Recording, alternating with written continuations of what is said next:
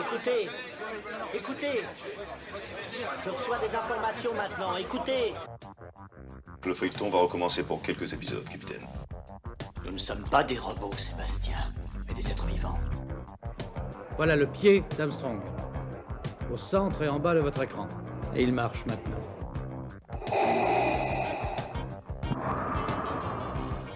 On peut dire aujourd'hui que la science-fiction est bel et bien partout. Tu veux dire qu'on est dans un programme informatique Est-ce vraiment si invraisemblable Le dormeur doit se réveiller. Non, c'est de la science-fiction. Bonjour à toutes et à tous, vous écoutez C'est plus que de la SF, le podcast hebdomadaire sur la science-fiction animé par l'œil de chéri et produit par ActuSF. Après quelques jours de pause, nous revenons pour une saison 2, nouveau générique, nouveaux invités et nouveaux sujets pour plus de science-fiction. On va essayer de vous faire évidemment plaisir en interviewant des auteurs étrangers. Et justement, pour débuter de bon pied, on a décidé d'inviter un monstre. Auteur de fantasy mais aussi de science-fiction, Brandon Sanderson est avec nous. Publié au livre de poche et traduit par Mélanie Fazi, Brandon Sanderson a vendu plus de 20 millions d'exemplaires des archives de Rochard, une excellente saga de fantasy. Le volume 4 vient tout juste de sortir. Si vous êtes amoureux de la Belgariade, de Game of Thrones ou encore de la Roue du Temps, foncez comme le temps avec Brandon est limité, j'ai souhaité angler cette interview sur la question du world building. Le world building, c'est un processus créatif qui permet d'inventer un monde imaginaire. La galaxie très lointaine de Star Wars, la Terre de milieu de Tolkien, le parc d'attractions à la Westworld, tous possèdent un univers riche avec sa cosmogonie, son histoire, sa mythologie, voire des cartes ou des runes. Très présente dans la fantasy mais aussi dans la science-fiction, ainsi que dans les jeux vidéo avec les open world, nous sommes plongés dans des univers de plus en plus vastes qui se relient par le transmédia. L'objectif est de faire voyager le lecteur, le spectateur, le joueur et de l'emprisonner le plus longtemps possible dans un autre monde. On a voulu questionner notre invité qui est un maître dans la création de l'univers. Pour ceux qui voudraient en savoir plus sur le world building, on recommande d'ailleurs l'excellente revue de la BNF, dirigée par Anne Besson, publiée en 2019. Nous mettrons sur la page du podcast un lien. Cette interview n'aurait pas été possible sans le livre de poche et surtout sans Cyrielle Lebourtiolan qui a traduit en temps réel notre rencontre. Assez parlé, c'est plus que de la SF saison 2, c'est maintenant. Bon voyage. Brandon Sanderson, bonjour à vous et bienvenue dans C'est plus que de la SF. Hello, how are you? Very good, thank you. Merci d'avoir pris euh, le temps pour cette interview. On vous connaît beaucoup pour votre travail sur la fantasy, mais ici, nous sommes sur un podcast qui parle principalement de science-fiction et nous allons commencer par vous demander quel est votre rapport avec le genre de la science-fiction. So, euh, J'ai toujours aimé euh, les deux, la euh, fantasy et la science-fiction. Le, le, premier livre de science-fiction que j'ai lu qui a eu un, un réel impact sur sur moi a été euh, Asimov Foundation. C'était une réédition avec les, euh, les, couvertures de Michael Whelan. Tout le monde euh, m'avait dit à quel point cette série était fantastique, mais il a fallu que je le lise par moi-même pour vraiment que ça me, que ça me frappe comme quelque chose d'exceptionnel. Mm, euh, je, je, je, cite généralement Dune comme mon livre de science-fiction préféré. Je l'ai lu à un moment qui était très formatif pour moi dans ma carrière d'écrivain. Je devais avoir 17 ou 18 ans à l'époque. J'étais à au lycée. Euh, donc euh, c'est vraiment un livre qui a posé les fondations euh, de ma propre écriture sur comment j'appréhende la construction, la construction des mondes et ça reste un de mes livres préférés encore aujourd'hui et j'attends avec impatience la prochaine adaptation à venir. Je sais que vous avez écrit dans les deux genres. Est-ce que pour vous la fantasy laisse plus de facilité à son auteur que la science-fiction? It depends on your science fiction subgenre. Cela dépend en fait du euh, type de du sous-genre de science-fiction euh, que euh, que vous uh, allez écrire par exemple. Pour moi, le, le plus difficile, c'est la hard science parce que je n'ai pas le, le, bagage scientifique nécessaire pour écrire ce, ce, type de livre. Mais si l'on parle de science-fiction um, plus type space opera, qui pourrait se traduire par quelque chose qui est plus relatif à l'action et à l'aventure et qui qui tend à être plus proche de ce que je fais, là, c'est pas, c'est pas, c'est pas un souci. Mais il n'y a pas vraiment de plus difficile ou de plus simple. En fait, tout dépend de trouver le bon outil qui correspond le mieux à l'histoire que vous voulez, que vous voulez donner. Donc, de toute façon, la ligne, la limite entre les genres se, se, se, brouille de plus en plus.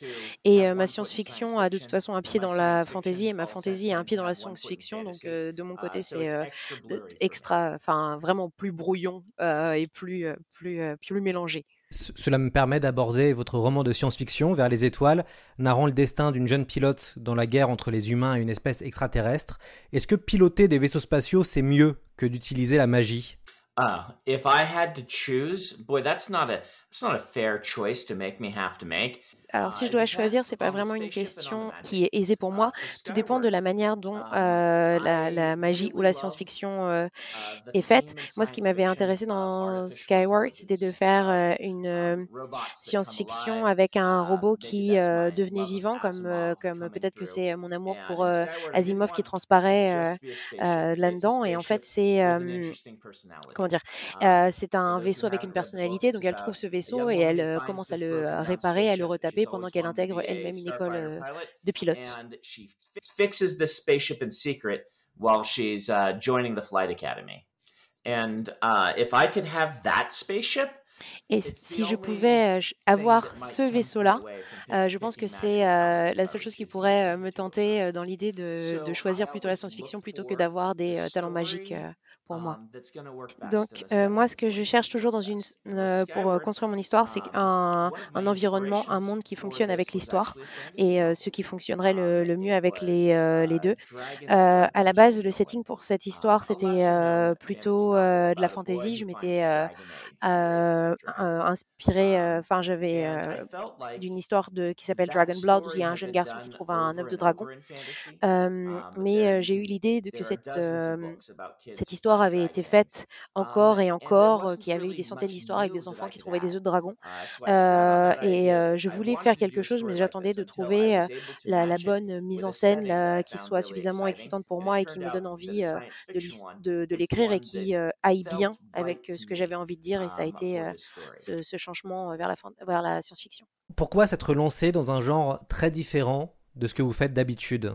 It was really the character c'est vraiment les personnages qui m'ont euh, qui m'ont donné envie euh, de l'écrire, surtout euh, Spencer en fait. C'est quand il lui est venu l'idée de, de, de, cette jeune fille de Spencer qui voulait vraiment prouver qui elle était, qui voulait vraiment devenir une pilote, une héroïne.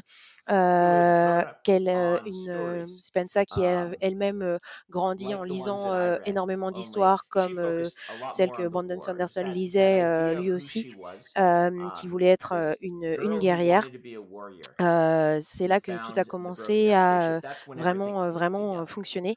Et Spencer est arrivé à un très bon moment. C'était un moment où Brandon Sanderson était en train de travailler sur une nouvelle et ça ne, fonctionne pas, ça ne fonctionnait pas. Au final, il, cette, cette, un, nouvelle, pardon, un roman. ce roman n'a pas été publié et c'est arrivé au bon moment parce qu'il avait besoin de, de, quelque chose de nouveau pour dépasser cet obstacle là et qu'il est très heureux avec la façon dont cet ouvrage, la Skyward, est, est arrivé et né.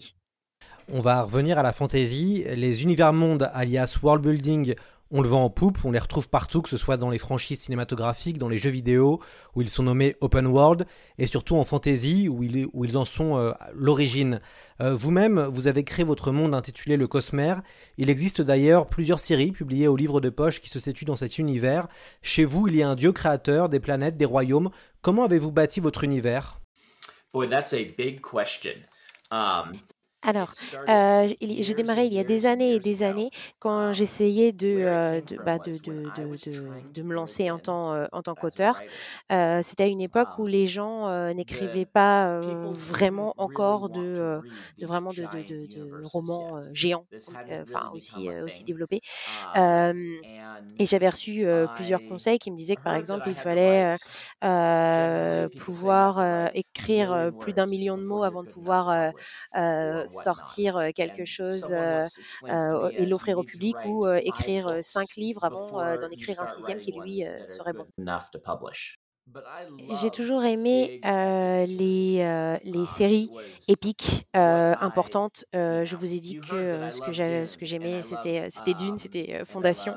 Et ce que j'aime dans, dans, ces, dans cette série, c'est leur, leur importance, en, la, la- diversité de ce, de, enfin, de ce qu'elle recoupe. Euh, et en, en fantasy, ma série préférée, c'est La Roue du Temps, qui est une énorme fantasy, série fantasy euh, épique. Euh, quand j'ai commencé à écrire mon livre d'entraînement, mon roman d'entraînement, si je puis dire, j'ai commencé à l'écrire et à l'intérieur, j'ai caché euh, un, un monde euh, épique, un, très large. Euh, mais quand j'ai commencé à écrire, je ne pensais pas du tout que euh, ce, ce- ce- ce monde caché à l'intérieur que je commençais à construire allait être découvert.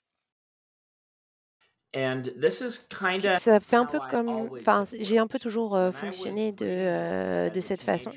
Euh, j'ai toujours inséré mes propres personnages pour qu'ils bougent de livre en livre. Et même quand je lisais mes livres enfin, préférés, j'imaginais, par exemple, Anne McCaffrey, j'imaginais les personnages qui euh, allaient de, de livre en livre. Et donc, j'ai emmené les personnages avec moi et je les, trans les ai transportés un peu comme si c'était dans les coulisses, Uh, uh, dans cette euh, saga cachée. the different worlds that I was writing, kind of taking part in this hidden epic behind the scenes. And so the way my career played out, this worked very well. Donc, et euh, la, la façon dont euh, ma carrière euh, a, a- décollé, a démarré, bah, a fait que tout ça a très très bien euh, fonctionné. Car le premier livre que j'ai que j'ai que j'ai vendu, c'était Landry. Et en fait, c'était effectivement le sixième. Et euh, les, ceux que j'ai écrits précédemment, je ne les ai pas vendus, je les ai considérés comme, euh, comme de la pratique, comme euh, des entraînements pour, pour cette idée euh, de, mon, de mon, ma saga cachée épique. Et quand euh, Miss Born est sorti, donc c'est celui qui a suivi euh, Elandris, je savais à ce moment-là ce que, ce que je voulais faire avec euh, le Cosmer. Et euh, il y avait euh, toujours des easter eggs cachés euh, dans, euh, dans, dans le livre, mais c'était beaucoup plus clair euh, où il voulait aller et euh, ce qui était fait. Et que euh, le, le livre a vraiment, vraiment bien fonctionné et les, les lecteurs ont vraiment euh, aimé cela. C'était aussi un moment où euh, il y avait euh, le, le MCU, euh, donc Marvel, qui était euh, en train de, de, de croître aussi. Et il y avait l'Internet. il y avait euh, donc euh, Internet. Et du coup, euh, quand les lecteurs oubliaient des choses sur les livres ou il y a des choses ils étaient passés à côté, par exemple en le lisant, ils avaient toujours accès à Internet pour pouvoir aller rechercher les choses et lier les choses entre elles. Et du coup, ça a créé une émulation qui a été très très positive pour les lecteurs. Et il, il a réalisé que ce qui lui, il trouvait excitant et qu'il appréciait vraiment dans cet univers qui prenait de plus en plus de place, qui allait devenir le Cosmer, et ben, c'était quelque chose que les fans appréciaient aussi également beaucoup. La magie tient une place centrale chez vous. Pouvez-vous nous, ra- nous rappeler les trois lois de la bonne pratique magique que vous avez théorisées? Yeah, you can see my um, Asimov influences here too. Uh, I figured, Alors, uh, euh, c'est euh, peut-être là-dessus que l'on voit euh, l'influence d'Asimov uh, I can encore. S'il a eu trois lois, je pouvais en laws avoir aussi, euh, trois. Mais si vous voulez, ce ne sont pas des, euh, des euh, lois au, strict, sens strict euh, du terme. Ce sont surtout des choses que je garde en tête au moment où j'écris et qui, je pense, um, pouvaient aussi aider des gens qui souhaitaient écrire aussi leur propre, leur propre livre. Euh, donc la- première loi de la magie, euh, c'est euh, la capacité euh, d'un auteur à résoudre un conflit en utilisant la magie est directement proportionnelle à la compréhension qu'a le lecteur du dit système de magie. Donc, euh, dans ces, hi- ces- ces histoires, si un personnage essaye de réparer quelque chose ou de résoudre un problème, les lecteurs doivent comprendre ce que le système de magie permet de faire. Sinon, euh, on se retrouve avec une solution qui n'est pas euh, ni satisfaisante ni euh, comment dire euh, satisfaisante au sens où ça nous apporte quelque chose euh, de positif. Si le, le lecteur sait euh, ce qui se passe et peut suivre les décisions magiques, si je puis dire, que prend le personnage pour régler un problème, que chaque problème a une solution, si la magie est bien expliquée, en fait, tout simplement, on ne se retrouve pas avec un problème où le lecteur pourrait être perdu et du coup insatisfait de, de la résolution. So, rule one for myself is explain my magic well so that um, I don't end up with a situation where the reader is lost and unsatisfied with the ending of the story. Sanderson's second law Alors, la deuxième loi, c'est que les limitations d'un système de magie sont plus importantes que les pouvoirs eux-mêmes. Euh, donc, j'ai réalisé en fait que ce qui était euh, vraiment important, c'est ce qu'un personnage ne peut pas faire, euh, que c'est plus important que de trouver ce qu'un personnage peut faire. La plus, une, une, histoire va naître d'une rencontre euh, d'un conflit qui va connecter les personnages et, et l'histoire. Et notamment si on prend l'exemple de Superman, les, les meilleures histoires de, de Superman sont celles où ses pouvoirs ne sont pas réellement suffisants pour résoudre les problèmes auxquels il doit faire face, que ce soit une romance pour lesquelles ses pouvoirs sont totalement inefficaces, euh, qu'il rencontre quelqu'un qui euh, potentiellement soit plus fort que lui, ce qui est arrivé quelquefois, ou qu'il se retrouve face à un adversaire avec de la kryptonite, ce qui rend ses pouvoirs inopérants, ou qu'il se retrouve pour une raison ou une autre privé de ses pouvoirs. ce sont euh, les, ces histoires-là qui, euh, qui, qui, fonctionnent bien euh, parce que les meilleures histoires sont celles qui poussent le personnage au bout de euh, ce qu'il peut faire, à la limite de ce qu'il peut faire et à la limite euh, de ses propres limitations en, propre, en tant que personnage. Et euh, je me suis dit que ce qui était plus intéressant que de trouver de nouveaux et intéressants systèmes de magie, c'était de nous trouver de nouvelles et intéressantes limitations à ces systèmes de magie pour construire les histoires et les personnages. Um, to build my magic systems. Uh, an example from my own work would be Kaladin in the Stormlight Archive. Um, un exemple qui vient de, de, de, de mes écrits, euh, ce sera Caladan dans les archives de Rochard. Euh, il peut voler, mais seulement dans des circonstances très, très, très précises. Il y a aussi, donc ça demande, à la, enfin, il est à la fois limité par les, les sermons et les codes, le code moraux, les codes moraux, pardon, qui s'appliquent à sa fonction, si je puis dire. Et ça demande, c'est un talent qui est une capacité qui est assez, qui n'est pas que simplement voler, il doit se, projeter lui-même dans une certaine direction, etc. Donc c'est quelque chose qui, dans le vol au sens général, est plus peut-être plus faible que ce que peut faire Superman. Mais pour moi, c'est beaucoup plus intéressant à écrire. C'est beaucoup plus intéressant pour moi de travailler dans les limitations qu'impose notamment ce code moral. Euh, parce que pour moi, ces, ces limitations-là me permettent de développer ma capacité à écrire une histoire forte.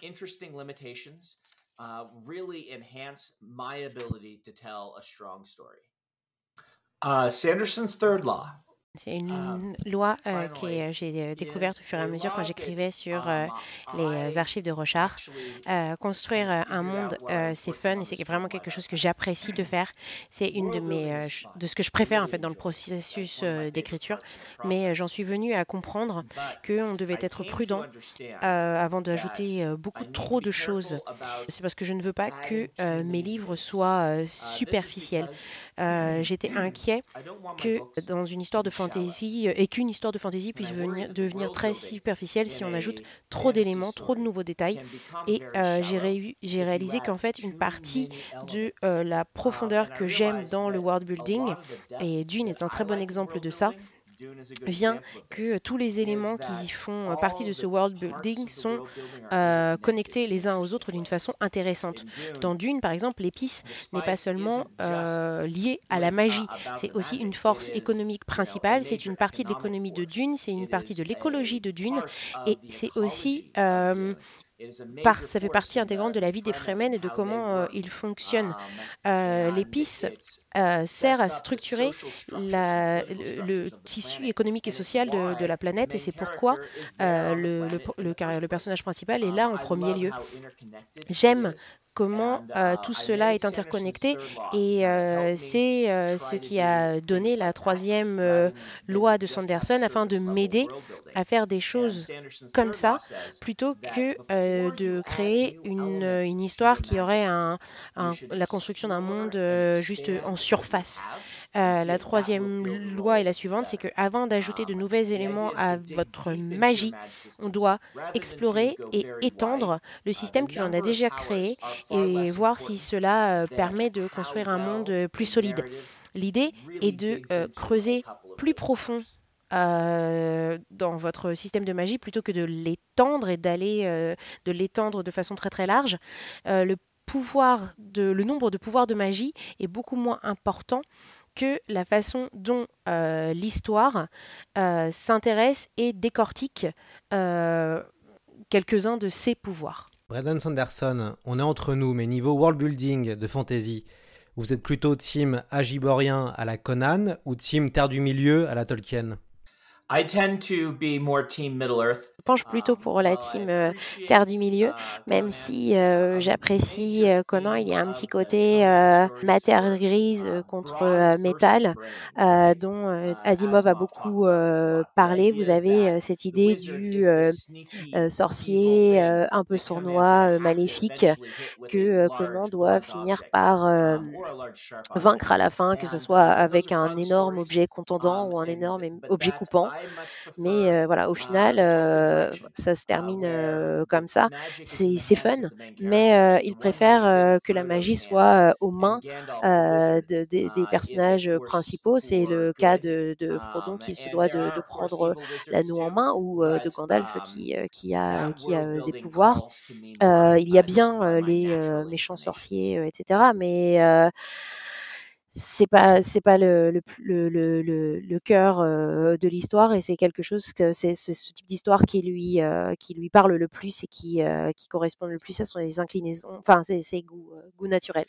Alors que Star Trek et Star Wars sont des world building, on a l'impression que la littérature de science-fiction en possède de moins notables, à l'exception d'Asimov avec les robots et fondations et de Dune de Frank Herbert pourquoi finalement et pourquoi on peut dire que le world building serait plutôt l'apanage de la fantasy?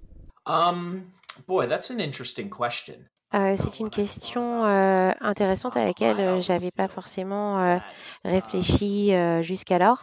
quand, enfin, en grandissant, j'avais toujours l'impression que les les les mondes de fantasy que je lisais avaient des constructions d'univers qui étaient plus faibles que ce que je pouvais lire en, en science-fiction.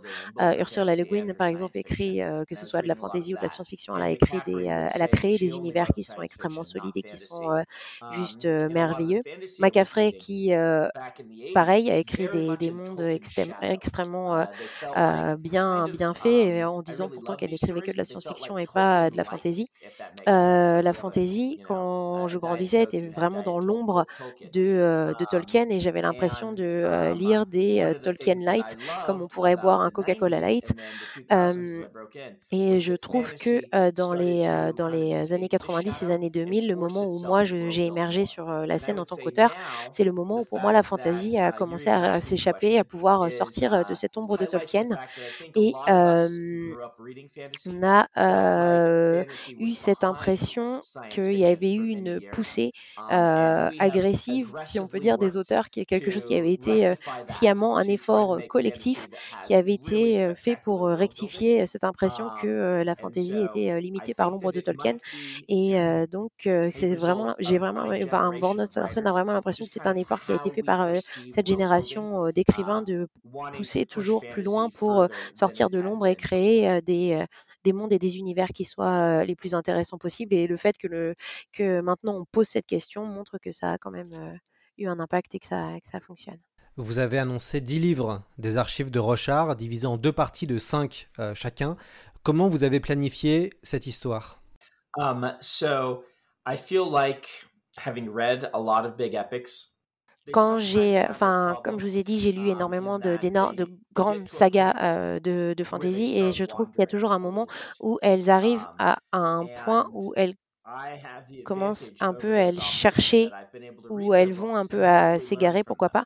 Et mon avantage, je pense, c'est que je les ai lus et que j'espère avoir pu réfléchir là-dessus pour éviter moi à mon tour de d'égarer, de m'égarer pendant que j'écrirais. Je savais que je, ça serait une série qui serait grande, qui serait longue, mais je voulais qu'elle soit bien conçue en termes d'histoire et de structure et qu'elle soit que tout soit resserré en termes d'action. c'est pour ça que je l'ai conçu avec un, le fait que l'on se concentre sur des personnages qui alternent, mais en même temps tout était lié dès le départ et je savais où je voulais aller avec chaque personnage et avec chaque pièce de, de, la saga et où elle devait se situer. Le, le, le, tome 4 des archives de Rochard vient de sortir. Euh, n'est-ce pas finalement le tome le plus frustrant où le lecteur attend le grand final qui est censé arriver au cinquième volume? Yes, yes, there is a bit of that. Alors oui, euh, il y a un petit peu de ça effectivement, euh, mais euh, heureusement, la façon dont j'ai conçu le livre, je l'ai fait pour que chaque fin de tome ait une fin qui soit satisfaisante, que effectivement on a quelque chose qui mène vers le, grand, le grand final, si je puis dire. Mais j'espère que ce, volume a son âme propre, il, a, il a son début, son milieu et sa fin. il est à la fois satisfaisant, mais en même temps pointant vers euh, quelque chose euh, d'autre. Effectivement, c'est sans doute euh, celui qui va être le plus frustrant, mais voilà, c'est on, est, il y aura quand même quelque chose de, de satisfaisant. Parce qu'on est, mais on n'est pas tout à fait encore à la fin. Et en, fin dernière question, avez-vous un message à, à, passer à vos lecteurs français? Yeah, I just want to thank you guys. Um, alors, euh, d'abord, bah, je voulais dire euh, merci.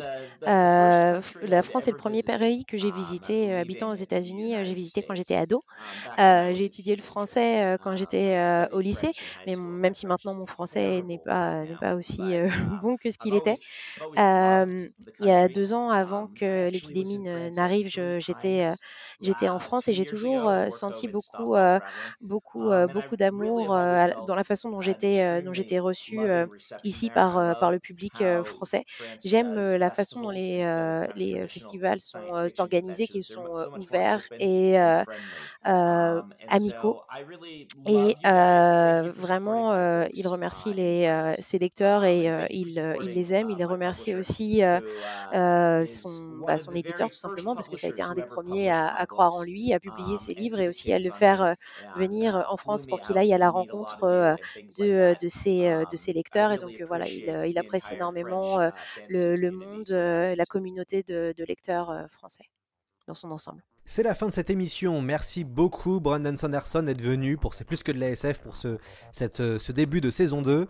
et un grand merci à Cyrielle Lebourtiolan pour sa traduction.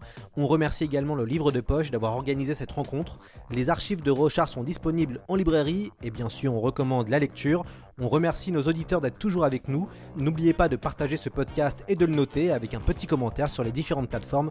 Ça fait évidemment toujours plaisir. C'est plus que de la SF, saison 2 est revenue et à la semaine prochaine.